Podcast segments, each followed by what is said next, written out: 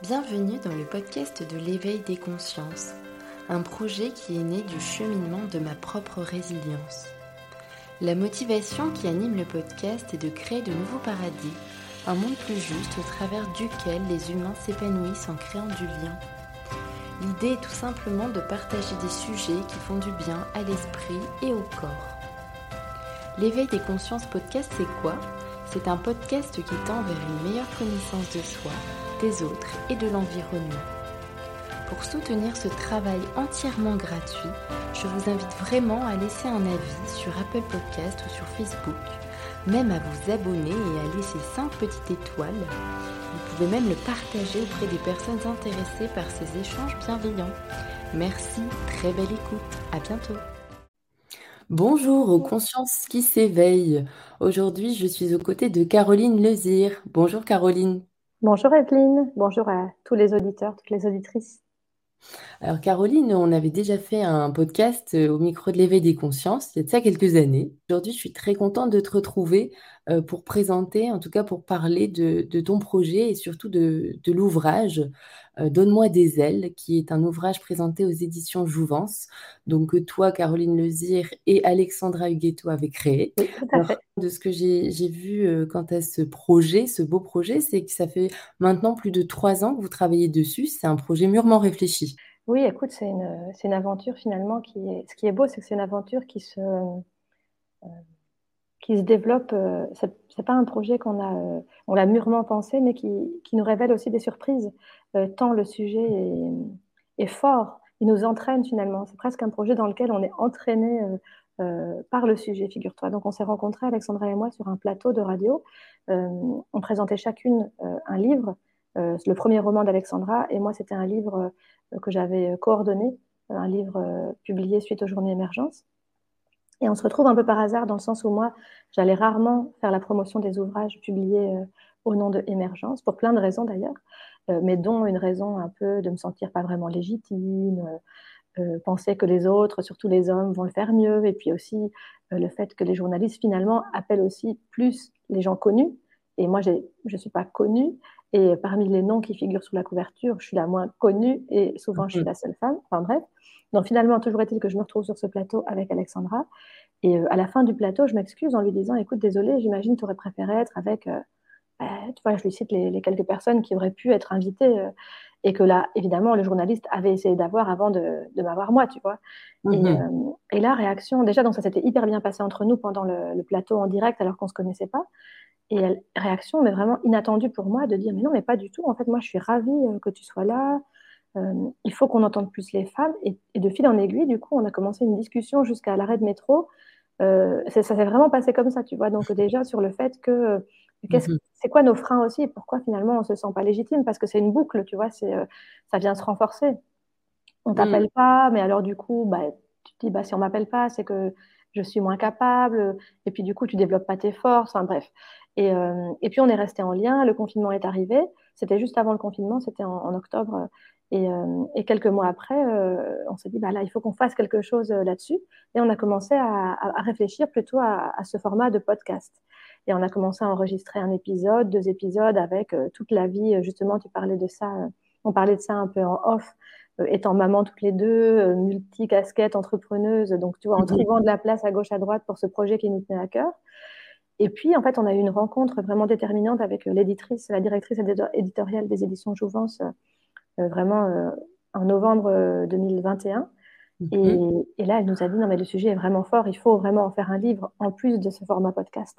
Et c'est là, mhm. finalement, qu'on s'est par contre fait complètement appelé, happé par ce sujet, puisque le podcast, mais on en reparlera, a vraiment pour vocation première de, de, mettre en lumière, finalement, les portraits, les parcours de femmes inspirantes.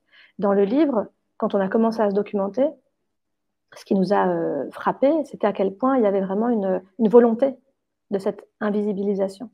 Et c'est ça que finalement, il y a une grande partie dans le livre qui n'était pas prévue au départ.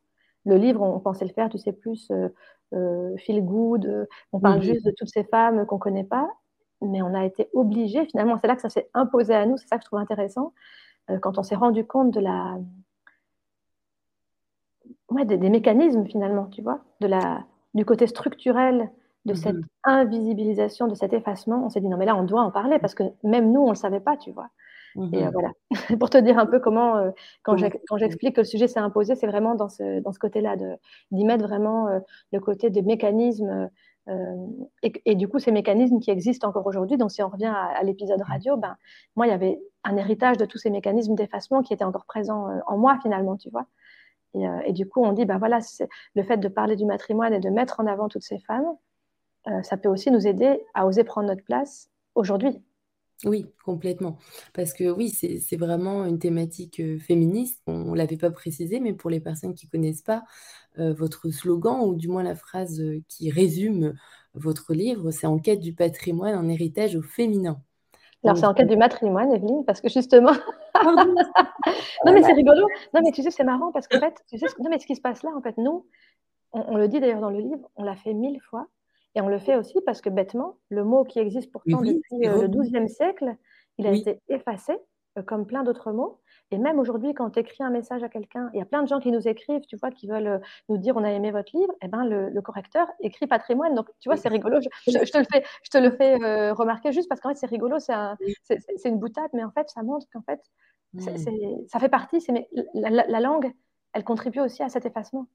Complètement. Mais d'ailleurs, c'est intéressant parce que j'ai écouté le podcast de Noémie Delattre, donc vous l'avez interviewée dans votre podcast, qui est actrice, autrice, dramaturge. Et à un moment donné, vous parlez justement de toute cette linguistique. Finalement, comme tu dis, au travers de la langue, on n'a que des mots masculins, comme par exemple auteur, autrice. Est-ce que autrice, c'est réellement officiel ou non? Eh ben justement, en fait, c'est un mot qui a existé et qui a été banni finalement. Et donc, il y a toutes ces, euh, ce qu'on montre bien dans le livre et qui est vraiment, c'est presque un peu comme une saga historique, c'est qu'il y a vraiment, euh, euh, il y a vraiment plusieurs étapes dans l'histoire où il y a eu ce backlash. Donc, il y a eu des moments où les femmes avaient des droits, pouvaient exercer les métiers, donc les noms de métiers existaient. Et puis régulièrement, tu avais euh, des institutions, que ce soit euh, les institutions religieuses, politiques, euh, l'Académie française, qui disaient non, non, non, non, non, là, il y a trop de... Et on ne sait pas très bien pourquoi. On s'est dit que ça serait peut-être un sujet pour un prochain livre, vraiment de comprendre, est-ce que c'était... on n'a pas vraiment la raison, mais en tout cas, ce qui est sûr, c'est qu'on a vu qu'il y avait des mécanismes d'effacement, mais mmh. structurels, qui revenaient à chaque fois, et la langue, elle en a fait partie. Et donc ce mot autrice, il a existé, il existe, mais il n'est pas reconnu par l'Académie française. Hmm. D'accord. Donc pour l'instant, on n'a pas encore l'origine du pourquoi, on ne sait pas réellement. Il y a plein de, donc il y a plein d'hypothèses, mais nous on n'a pas envie, tu vois, on a, on, a vraiment pris beaucoup de soins dans, dans le livre Donne-moi des ailes à, à, se baser sur des articles scientifiques, des livres, etc. Donc on n'a pas envie euh, de nous aller dans nos propres hypothèses. Il y a plein de chercheuses, tu vois. Euh, le matrimoine, c'est aussi toutes ces chercheuses, ces historiennes qui ont, qui ont vraiment, euh, il y en a plein, comme Michel Perrault qui travaille là-dessus depuis les années 60. donc nous là, on a des idées, mais on se dit que vraiment on a envie de creuser de manière plus, d'aller vraiment euh, encore plus plonger dans ces articles et ces ouvrages. Euh, mais ce qui est sûr, c'est que l'effacement, il est indéniable. Ça, on l'a vu euh, et c'est vraiment impressionnant. Et ça, comme tu dis, ça commence par la langue. On parlait aussi de l'école un petit peu en off, mais c'est vrai que bah, c'est les langues, c'est ce qu'on apprend, les règles de grammaire, c'est de dire le masculin l'emporte sur le féminin. Moi, j'ai une fille de 9 ans, mhm. bientôt 9 ans, qui est donc en l'équivalent de CE2 en France. Eh ben, elle est en train d'apprendre la grammaire. Moi, je lui apprends les pronoms quand elle fait la conjugaison je, tu, il, moi je lui apprends euh, je, tu, il, elle, yel. Euh, mais c'est vrai que la maîtresse, elle lui met des petits sourires, parce que moi j'ai dit à la maîtresse, c'est hors de question pour moi qu'elle apprenne juste avec les formes masculins euh, universelles. Et mhm. je sais qu'elle ne sera pas pénalisée, ça n'en est pas à ce point-là. Mais par contre, si elle n'était pas dans un milieu où on lui en parlait, elle apprendrait pas ça. Et on est quand même en 2022, tu vois. Et donc on sait, on, on en parle à plusieurs reprises dans le livre, euh, là, il y a la question euh, de ces règles de grammaire, mais il y a aussi l'occurrence euh, des, rôles féminins dans les manuels scolaires, que ce soit les manuels pour apprendre la lecture, mais aussi les manuels d'histoire plus tard. Donc il y a vraiment tout un travail énorme à faire et ça va passer par là aussi. Hmm.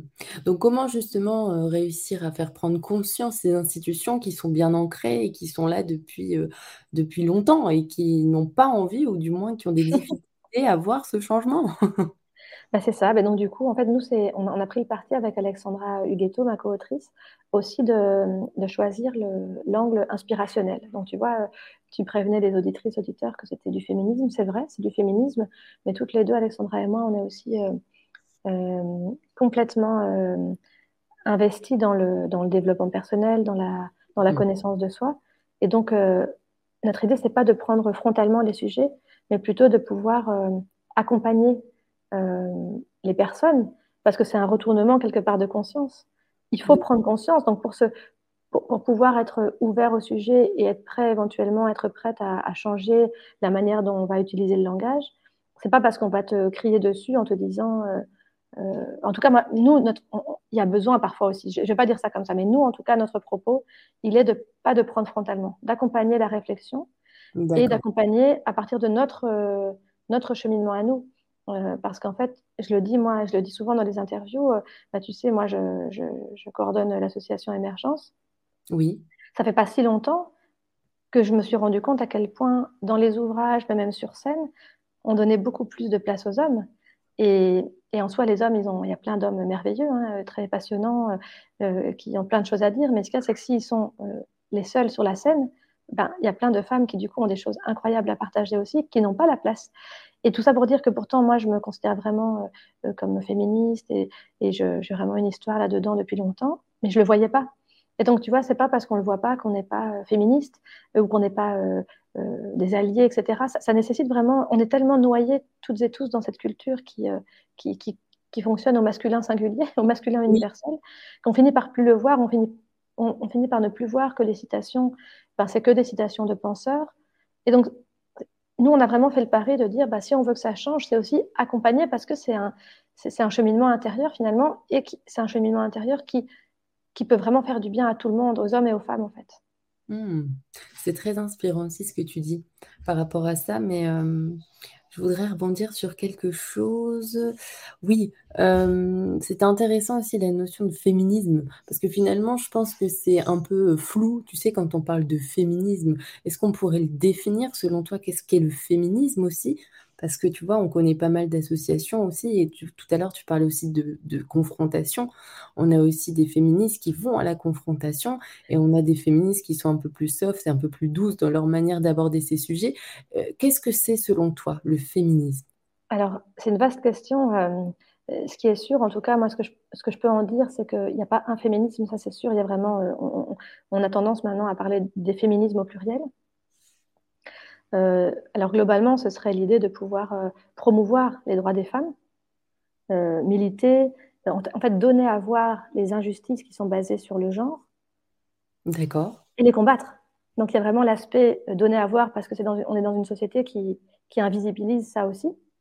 on parle, tu vois, quand on a parlé de la Déclaration des droits de l'homme et du citoyen, quand il y a eu la Révolution française, beaucoup de gens pensent que c'était le moment où euh, voilà, ça y est, les hommes étaient enfin euh, libres et égaux, etc. Mais sauf que la femme était complètement laissée de côté. Mais tout ça, l'histoire ne l'explique pas. Et donc, le féminisme, les féminismes, vraiment, il y, a, vraiment un pan de donner à voir ça, donner à voir qu'il y a euh, une différence entre. Donc, on a catégorisé la population en fait entre hommes et femmes.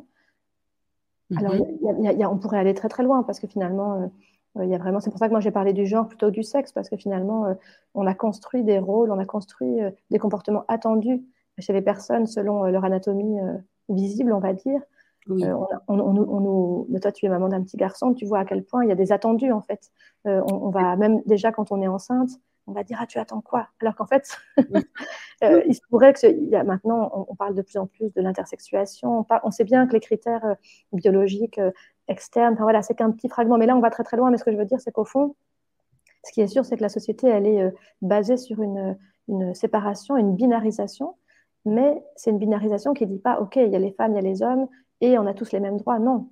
Il y a vraiment une catégorisation avec une domination d'un genre sur l'autre, en termes de droits, en termes de, de mécanismes, plein de choses.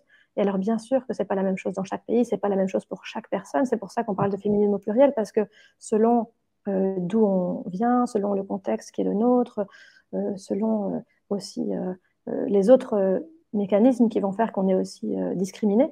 Hein. Donc, on parle souvent maintenant de féminisme intersectionnel parce que, bah voilà, moi, toi et moi, on est des femmes blanches, mais si on est racisé, on va avoir encore plus sur certains sujets, sur certains aspects, euh, euh, des risques d'être discriminés, d'être défavorisés. Euh, on est toutes les deux valides si on est en chaise roulante ou si on est des personnes sourdes. Donc il y a plein de mécanismes comme ça qui font que ça souvent les, ces, aspects-là vont, se, vont être des facteurs qui vont se, s'additionner pour nous défavoriser. Donc tout ça pour dire que le féminisme, c'est vraiment un mm. combat humaniste. C'est un combat humaniste qui concerne les hommes et les femmes pour une société plus juste. Mm. C'est pas quelque chose. Euh, d'ailleurs, elle le dit très bien, Noémie Delattre, dans sa conversation. Elle dit. Euh, euh, elle, a, elle, a, fait un spectacle récemment qui s'appelle qui s'appelle Féministe pour hommes. Et, je trouve ça vraiment intéressant parce que tant qu'il y aura que des femmes qui défendraient le combat féministe, on ne va, pas avancer. C'est comme si on disait, pour pouvoir défendre une société antiraciste, il faudrait être racisé. Non, je pense qu'il faut être vigilante à laisser la parole aux personnes concernées. Mais par contre, on a besoin de toutes et tous évoluer dans nos prises de conscience mmh, et dans nos, actes pour que la société, elle, évolue de manière euh, juste, euh, égalitaire, etc. Mais c'est un mmh. combat qui concerne, enfin c'est un combat, oui, c'est vraiment une question qui concerne vraiment tout le monde. Ouais. Complètement. Mais c'est assez intéressant parce que ce que tu disais tout à l'heure aussi, euh, tu sais, par rapport au droit de vote, donc moi j'ai envie aussi de, de, mettre en lumière la France euh, mmh quant à la progression aussi et par rapport à ces sujets. Parce que tu sais, moi j'enseigne le français langue étrangère, donc le FLE. Mmh et euh, j'ai souvent euh, des thématiques liées au droit de vote de la femme qui est apparu en France en 45. Et mmh donc, euh, j'ai souvent des témoignages et des réactions des étudiants qui viennent d'Ukraine, de, enfin, des États-Unis ou alors d'autres pays d'Europe et qui sont assez choqués, tu sais, qui se disent mais on comprend pas pourquoi vous, vous avez eu un droit de vote aussi tardivement que le nôtre. et c'est vrai que quand tu compares avec les autres pays d'Europe, alors bon, bien sûr, les États-Unis, c'est hors Europe, mais, mais, ce que je veux dire, c'est que c'est assez choquant. Alors pourquoi ça arrivait très tard. Pourquoi est-ce que nous, on est vraiment plus en retard par rapport à ces lois? Écoute, de nouveau, ça, c'est vraiment la question du pourquoi. Moi, j'ai pas tellement envie d'élaborer dans le sens où on, a des, on a des hypothèses, mais j'ai pas envie de faire une réponse qui serait, tu sais, euh, réductrice. Et surtout, ça desservirait la cause à nouveau parce que je pense qu'il y a plein de facteurs qui, qui jouent. Euh, mais ce qui est sûr, c'est que c'est resté pendant longtemps une non-question. Tu vois, on s'est dit, voilà, la société, elle progresse, il y a des droits, et donc, on a, on a oublié de voir, enfin, on a oublié de voir. En tout cas, c'est resté pendant longtemps, moi, je pense, une non-question. Et c'est ce truc-là, cet, cet effacement, mmh qui fait que c'était même pas un sujet, quoi. Tu vois, les féministes euh, ont, ridiculisé même leur combat, tu vois. Toute cette question, par exemple, par rapport au, au, salaire domestique, tu vois, donc la question de, de, ces personnes, de ces femmes, finalement, qui souvent euh, cumulent euh, ben, un, emploi, et puis qui après, souvent, quand même, alors ça, ça change ça change, mais ça change quand même très lentement. Quand on analyse vraiment euh, sur base de statistiques euh, les, données, euh, souvent, en fait, les personnes, effectivement, peuvent travailler, les femmes peuvent travailler, mais cumulent ça avec un autre emploi à la maison, on va dire, des tâches, une énorme responsabilité qui n'est pas rémunérée. Et eh bien souvent, on a déconsidéré ce combat pour une, pour une, une visibilisation et une reconnaissance de cette, pour les personnes qui sont, on appelle ça femmes au foyer, mais les personnes qui gèrent finalement l'éducation des enfants, euh, donc c'est vraiment des questions qui ont été pendant longtemps ridiculisées. Vraiment, les personnes qui luttaient pour ça ont trouvé ça complètement absurde. Et donc le matrimoine et le fait de, donner de la reconnaissance à des combats qui sont justes, ça fait partie de ça. Euh, je pense que si pendant longtemps la société est restée en, donnant moins de droits aux femmes, c'est parce qu'on considérait ça comme un combat qui n'est pas euh, qui, n'est pas prioritaire, même encore maintenant par rapport au langage. Par exemple, tu me demandais, beaucoup de gens disent non mais attends, il y a des combats bien plus nobles c'est sûr qu'il y a des combats importants parce qu'il y a encore des femmes et des personnes qui sont discriminées euh, et qui vont en souffrir dans leur chair, mais on voit à quel point on est des êtres de langage, on est des êtres d'inspiration. Ça, fait partie, c'est important, c'est pas, c'est pas une, c'est pas un petit truc euh, qui n'a pas d'importance, tu vois. Hmm. Donc le combat féministe, il a souvent été euh, vraiment ridiculisé, et, y compris les militantes. Donc hmm. ça, je pense que maintenant ça change parce que justement, tu parlais tout à l'heure. Moi, je crois que je suis aussi très engagée au niveau de la du climat. Euh, je crois qu'il n'y a pas une manière de méditer, que ce soit dans le féminisme ou, euh, ou pour la, prise de conscience et le, changement euh, de paradigme au niveau climat. On a besoin de toutes les voix et on sera, on sera des meilleures ambassadrices, ambassadeurs, parce qu'on le fera en suivant ce qui est juste pour nous. tu vois, donc pour Alexandra et moi, ce qui était juste, c'est de le faire comme ça mais on a besoin, heureusement qu'il y a des femmes qui, qui, le font autrement et des hommes qui. Tu vois, on a, il y a un livre actuellement qui est sorti là, il n'y a pas longtemps d'un homme qui parle de la violence conjugale mais il le fait avec sa voix à lui, en tant qu'homme, en se rendant compte que finalement les personnes qui, qui, ont, qui sont violents, euh, c'est pas des monstres en fait comme on le dépeint, mais c'est nos frères, ça s'appelle je crois nos frères, nos pères, nos amis. Euh, ben, il le fait avec son point de vue à lui.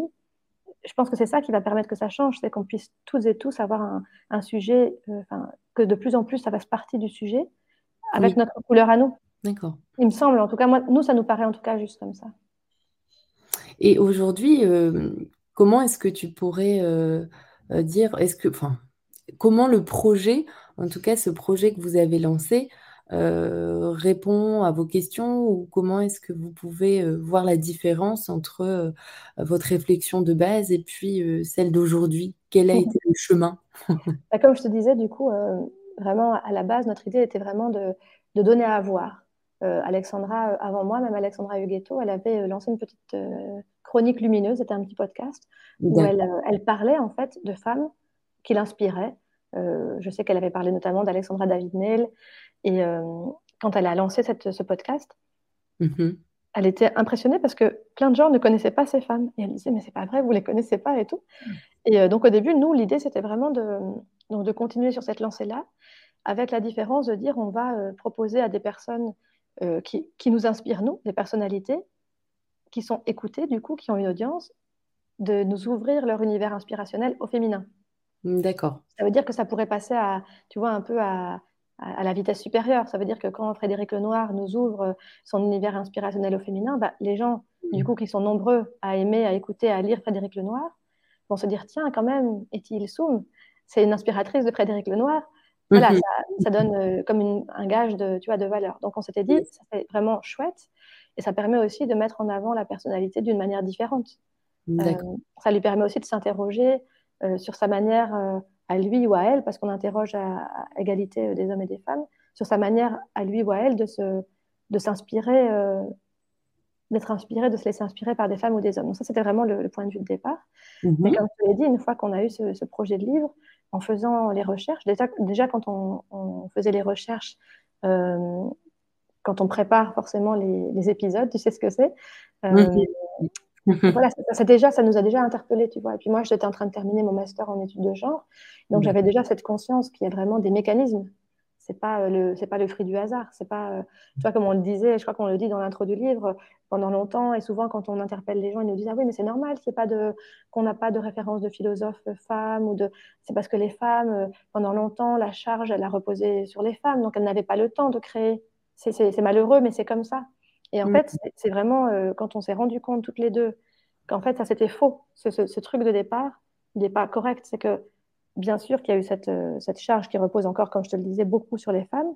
Mais ces femmes qui pourtant avaient euh, ces doubles journées, qui ont eu beaucoup plus dans l'histoire la responsabilité, en tout cas dans l'histoire récente, de cette responsabilité du foyer, elles ont quand même, il y en a eu plein qui ont créé, qui ont écrit, qui ont, qui ont vécu des expériences, des, qui ont fait des exploits sportifs. Et il y a eu cette, euh, vraiment cet effacement, le fait qu'on n'en parle pas. Et du coup, là, on s'est dit, non, mais là, il faut vraiment. Donc, c'est là, là où il y a eu vraiment ce, ce, tournant dans notre aventure euh, qui est devenu euh, plus militant, je vais dire, tu vois, où on a vraiment dit, ah non, mais là, il y a vraiment cette volonté quelque part, ou en tout cas, on, a vraiment envie, parce que ça, ça, change la manière de raconter l'histoire. Hmm. C'est super intéressant. Mais ça m'évoque aussi, tu dois connaître, hein, le... je me souviens plus du tout du nom de cette BD, euh, avec des couleurs orange, bleu, tu sais. Ou... Culotté, non? Oui, c'est ça. Pénélope c'est incroyable. Ah, c'est incroyable. Je me disais que c'était incroyable parce que c'était complètement dans des domaines euh, complètement différents, dans des pays différents. Et elles arrivaient euh, toujours, à leur fin du mois, elles arrivaient à réussir malgré aussi les difficultés auxquelles elles étaient confrontées. Et j'ai trouvé que c'était très bien fait. Et ça, ça, me fait penser un peu à, à cette BD. Ah oui, cette BD, elle est incroyable, vraiment. Euh, Pénélope Bagier, elle a fait un travail euh, formidable. Et ce qui est super, c'est ça qu'on disait, c'est qu'en fait, euh, nous, on s'inscrit vraiment dans un courant. C'est vraiment très réjouissant pour nous de voir qu'il y a vraiment, de nouveau, chacune avec son talent. Pénélope Bagier, elle est, elle est BDiste, mais vraiment, il y a, vraiment un foisonnement pour l'instant d'initiatives pour mettre en avant les femmes, toutes ces catégories qui ont été invisibilisées. Mais du reste, ça reste encore très peu visible. Donc, tu vois, euh, malgré, tout. ça reste vraiment euh, peu visible. Mais ce qui est, moi, ce qui me touche beaucoup, c'est par exemple, bah, je pense à mon conjoint qui entend forcément parler beaucoup de cette aventure, mais à d'autres personnes. Les gens sont touchés et je trouve que, bien sûr, qu'à ce moment, il y, a, il y, a, comme un effort à faire parce que euh, bah, je pense par exemple à, notre domaine, émergence, trouver des citations de femmes, on en trouve moins facilement trouver et donc il, me disait récemment il me disait ben voilà là, je, j'étais avec un groupe, ben, j'ai, fait, cet effort, entre guillemets, mais ça devient de plus en plus naturel de se dire, ben, c'est évident, dans nos groupes, on a plein de femmes, je pense à, l'utilisation du langage. Donc, tu vois, dès lors qu'on comprend aussi que ce n'est pas un combat juste pour s'amuser, mais que c'est quelque chose de fondamental. Donc, mm. moi, je suis contente qu'on ait écrit le livre parce que ça donne un, contexte, ça explique pourquoi c'est important. et du coup, les gens, ça les convainc aussi. Moi, j'entends beaucoup de gens autour de moi que ce soit à l'écriture, par rapport à l'écriture, à l'utilisation du langage, etc., qui disent en fait, j'avais pas compris euh, que, que c'était si important. Maintenant, là, je suis convaincue. Et donc ça, pour nous, c'est vraiment riche de voir que, que l'effort qu'on a fait aussi, finalement, de, de tant documenter, de nous renseigner, euh, et qu'on puisse vulgariser tout ce travail qui est, qui, qui, est produit par tellement de chercheuses. Essentiellement, il y a aussi bien sûr des chercheurs, mais c'est très beau de voir que ça s'inscrit et ça commence aussi à porter ses fruits, même si forcément il y a aussi une résistance, mais ça c'est comme dans tout, euh, dans tout mm. changement. Hein, donc, euh, mm. Mais, mais c'est aussi à nous, je pense, et, c'est aussi, euh, je crois qu'on est toutes les deux, comme je te le disais, dans ce mouvement de mm. plutôt de psychologie positive, etc. C'est à nous aussi de voir tout ce qui va bien, tout, ce, toutes les, tout l'accueil positif, parce qu'on pourrait aussi pointer du doigt bah, tous les endroits où ça change pas. Et c'est vrai qu'il y a encore tellement de choses à faire bouger. Mais moi, j'essaye aussi, c'est ça qui me donne aussi du courage de me dire, ben, de, d'honorer, de visibiliser toutes les femmes qui, et tous les, enfin, toutes les initiatives d'hommes et de femmes qui font en sorte que ça, que ça se transforme, que la société se transforme sur ce, sur ce sujet-là ou sur d'autres. C'est ça aussi qui, qui nous soutient. complètement. Je partage complètement ton avis. je sais que c'est, ton, pour ça aussi que c'est chouette de discuter ensemble. C'est vrai que ça donne envie aussi, hein, finalement, c'est en, semant des petites graines, tout simplement aussi, euh, qu'on peut euh, en étant dans l'action aussi, euh, mmh essayer de changer les consciences ou du moins d'éveiller à certains sujets. Après, c'est juste poser l'intention de euh, permettre une réflexion aux personnes aussi qui écoutent. Parce que c'est vrai que tu expliquais euh, tout à l'heure qu'on était dans un monde binaire, hein, où mmh tout est blanc, tout est noir, tout est en opposition ou en confrontation. Je pense que l'idée, c'est vraiment de ne pas dire si c'est bien, pas bien, mais c'est juste de ressentir ce que ça évoque en nous et puis ensuite d'aller euh, soi-même à la recherche d'informations euh, si la thématique nous interpelle. Donc en tout cas, pour le coup, euh, dans l'éveil des consciences, c'est vraiment ça l'idée. C'est pas de se sentir supérieur avec l'éveil des consciences, parce que je sais que des fois ça peut aussi interpeller, mais au contraire de, créer ces petites graines et puis de, voir ce que ça peut évoquer. espérons un changement positif pour le monde. Mmh, merci. C'est un peu ça aussi, c'est vraiment tu, plantes les graines et tu verras, tu attends. Mhm. C'est un vrai apprentissage, hein, je pense, pour, euh, pour tout ce qu'on entreprend finalement, c'est de, viser vraiment euh, la cible avec euh, beaucoup de confiance et, de, et, puis après de lâcher aussi parce qu'on voilà, on, le fait avec, avec confiance, mais c'est pas pour arriver à quelque chose, c'est comme tu dis, faire sa part de colibri ou je sais pas, il y, a plein de métaphores très belles. Alors Caroline, est-ce que tu pourrais nous partager euh, l'histoire ou le profil d'une femme qui t'a euh, particulièrement inspirée Quand on parle dans le livre ou bien une femme plutôt contemporaine Une femme dont tu parles dans ton livre. Super. Alors moi, je pourrais te, reparler de Olympe de Gouges. Je trouve qu'elle a un, profil vraiment intéressant. Alors je sais qu'en France, vous la connaissez un petit peu plus que chez nous. c'est une femme qui a été honorée, enfin qui a été redécouverte au moment du bicentenaire de la Révolution française en 1989 chez vous. Euh, mais elle reste quand même très très peu connue. En fait, c'est une femme qui a justement écrit, on, en parlait tout à l'heure, euh, la déclaration euh, universelle de la femme et, de la citoyenne, en fait. Elle est connue pour ça, c'est-à-dire qu'en fait, elle était, elle a d'ailleurs été tuée pour ses, idéaux, pour ses combats. Elle était évidemment féministe avant l'heure, bien avant l'heure. Hein, on parle de cette mouvance maintenant, mais c'est vrai qu'on le fait euh, il faut le reconnaître, nous, dans un pays où en fait on a cette liberté d'expression, bien sûr qu'il y a parfois euh, des, du harcèlement. Hein. Moi, nous, on n'en subit pas, mais je veux dire, euh, les, personnes qui sont très engagées, c'est pas facile. Mais c'est vrai que quand on voit les femmes iraniennes maintenant, ou quand on pense à Olympe de Gouges qu'il a fait à une époque où, où les femmes, par exemple, n'avaient pas le droit d'écrire sans le consentement de leur époux. Donc elle, elle était autrice de théâtre. elle s'est mariée, elle a eu un fils, et puis son, son mari est décédé euh, enfin, tôt. Elle a mhm. décidé de plus jamais se marier. Euh, et donc, elle a fait euh, une carrière théâtrale. D'ailleurs, son fils a rejoint la compagnie qu'elle avait créée. Et en fait, ce qui est touchant, c'est qu'on la reconnaît. donc, voilà, les personnes qui la connaissent la connaissent pour son engagement en faveur des droits des femmes. Mais elle a, été, elle a aussi voulu militer contre l'esclavage. C'était une époque, évidemment, où il y avait beaucoup d'esclavage. Et, et, elle s'est vraiment adressée dans ses pièces de manière frontale à, toutes ces personnes qui faisaient commerce d'êtres humains. Hein. donc, et ça lui a vraiment valu beaucoup d'ennemis. Elle a échappé plusieurs fois à la mort avant, malheureusement d'être quand même tuée parce qu'elle s'est attaquée aux, voilà, aux personnes qui ne respectaient pas leurs idéaux. Mais je trouve qu'elle a vraiment, moi, ça me donne beaucoup de courage. C'est Bernard Campan qui nous l'a présenté, figure-toi. Mhm. Bernard Campan, qui est lui aussi un comédien, un homme de théâtre et de cinéma. Et, il disait à quel point, lui, ce la raison pour laquelle il avait eu envie de, parler de l'âme de gauche, c'était vraiment ce courage. Le courage de ses opinions, parce qu'elle elle est vraiment morte pour ses, pour ses opinions. Et, euh, et, elle a vraiment fait un travail incroyable qui était, tu sais, très euh, avant-gardiste. Parce qu'en mm. fait, parfois, on ne se rend pas compte, on, on, pourrait lire son œuvre et se dire, ah oui, elle a fait ça, mais, euh, mais c'était vraiment au XVIIIe siècle, en fait. et quand on met son histoire, donc nous, en fait, ce qu'on a fait, c'est qu'on a inséré ses portraits au fur et à mesure de, la présentation aussi historique. donc, quand on met bout à bout, quand on, resitue dans l'histoire ce qu'elle a fait, ses actions, alors qu'en fait, les femmes n'avaient aucun droit, euh, n'avaient évidemment pas le droit de divorcer? Euh, il y avait vraiment, c'était un contexte vraiment qui était très, très compliqué pour les femmes. Et elle, elle était tellement. elle, elle, parlait, elle prenait la place, elle interpellait, elle voulait vraiment faire changer la société pour la rendre égale, pour la rendre juste. Et, donc voilà, donc c'est pour ça qu'elle m'inspire beaucoup. Et ce qui est toujours délicat, c'est ce que nous, on essaie de on essaie, de pas tomber là-dedans. Enfin, c'est un, sujet qu'on évoque souvent, c'est bien sûr que le matrimoine, c'est mettre en avant des femmes. Donc là, effectivement, il y a Olympe de Gouges, mais il y a plein de femmes qui, dans son sillage, ont fait beaucoup de choses et dont l'histoire ne retient pas le nom. Et donc, je trouve que voilà, c'est larmes de gauche parce qu'elle a écrit des choses. Elle a notamment écrit, comme je dis, cette déclaration de la femme et des droits de la femme et de la citoyenne. Euh, et c'est vraiment intéressant. Hein. Moi, je l'ai revu justement quand je faisais le master en études de genre où on avait, euh, on avait comparé, si tu veux, on avait regardé comment elle avait euh, revisité, comment elle s'était inspirée du texte et qu'elle l'avait décliné pour qu'il mhm. soit incluant finalement, qu'il soit inclusif. Et, et donc, elle a, elle a, écrit aussi ses pièces de théâtre.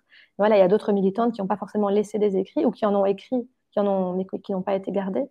Euh, mais je trouve que c'est important aussi de se rendre compte que dans tout mouvement, euh, là récemment, il y a un film magnifique qui est sorti qui s'appelle Annie Colère, je ne sais pas si tu l'as vu, qui parle de, de la lutte du, mouvement euh, pour le droit à l'avortement en France. C'est magnifique.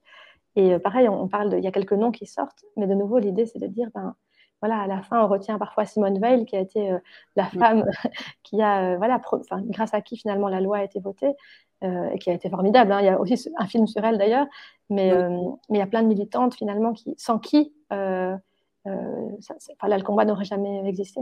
Et je pense que c'est important aussi de. Euh, nous, avec Alexandra, on est vraiment fort dans ce. Bah, déjà, l'aventure, on l'amène à deux, on l'amène avec toute une équipe et on met en avant cette sororité, cette, cette force du collectif ou de la collective. Hmm. Super, bah, merci en tout cas pour ce partage. Hmm. Et, et, je voulais également te poser une question quant à votre projet Donne-moi des ailes. Est-ce qu'il y a d'autres projets, on va dire, dans ce même projet, mais est-ce que vous avez d'autres idées par la suite euh? Alors effectivement, euh, on l'a conçu euh, en trois, c'est vraiment un triptyque au service du matrimoine. Donc il y a ce livre qui est apparu finalement historiquement, on va dire, après les podcasts, mais qui est sorti. Donc le livre et le premier épisode du podcast sont sortis donc le 10 novembre 2022. Et on a en fait comme troisième pan, donc livre, podcast et conférence. Notre idée, c'est vraiment d'aller aussi rencontrer le public parce qu'on a déjà fait quelques rencontres, notamment autour du livre, donc des séances de dédicaces plutôt. Et l'échange avec les gens est tellement riche qu'on propose maintenant, on a déjà quelques conférences qui sont euh, programmées, euh, parce que cet échange, tu vois, c'est vivant comme là quand on discute ensemble, en fait. Euh, bien mhm. sûr que il y a un échange qui se fait quelque part quand on propose le podcast, les gens l'écoutent et puis on discute dans leur entourage. Mais pour nous, c'est très nourrissant aussi de pouvoir assister aux échanges, d'être nourri aussi par les questions du public. Et donc, on, a aussi ajouté ça comme, comme outil au service du matrimoine. D'accord. Et donc, comment on peut voir et retrouver vos conférences? Alors, du coup, on a un site qui s'appelle donne-moi-des-ailes.com. Et là-dessus, on trouve tout. On trouve le, lien pour acheter le livre. Alors, bien sûr, nous, on préfère que les gens l'achètent chez leur petit libraire ou leur libraire de quartier, parce que c'est plus chouette, en fait, mais il y a moyen aussi de l'acheter sur Internet, évidemment. Et puis, euh, il y a les, épisodes. Là, pour l'instant, on a, on a diffusé, on diffuse euh, l'épisode de podcast chaque deuxième jeudi du mois. D'accord. Et, donc là, on a le, déjà le, le, le teaser de l'épisode 4 qui est déjà euh, en ligne sur le site. Ce sera avec Mathieu Ricard, qui nous a fait la, la grande joie de, de, nous présenter deux femmes extraordinaires. Et, et puis, du coup, on a aussi l'agenda des conférences. Et là, du coup, bah, on peut aussi nous retrouver, nous écrire et on peut, on peut proposer. voilà, on se déplace vraiment avec beaucoup de joie. Mmh. Eh ben, que des beaux projets. En tout cas, merci beaucoup, Caroline, d'avoir présenté ce magnifique projet. la merci à toi. Fois, ce sera aussi avec ta, ton binôme, j'ai envie de dire, Alexandra Huguetto. Avec plaisir. Avec grand plaisir pour suivre les avancées de votre projet. plein de belles choses. Et puis, merci aux personnes qui s'éveillent, aux personnes qui nous auront écoutés. Et puis, n'hésitez pas aussi à commenter si vous avez des questions. Caroline sera sûrement ravie de les lire. Et moi également. Merci beaucoup. Merci Evelyne. Merci à tout le monde. Merci, à bientôt. Au revoir. À bientôt.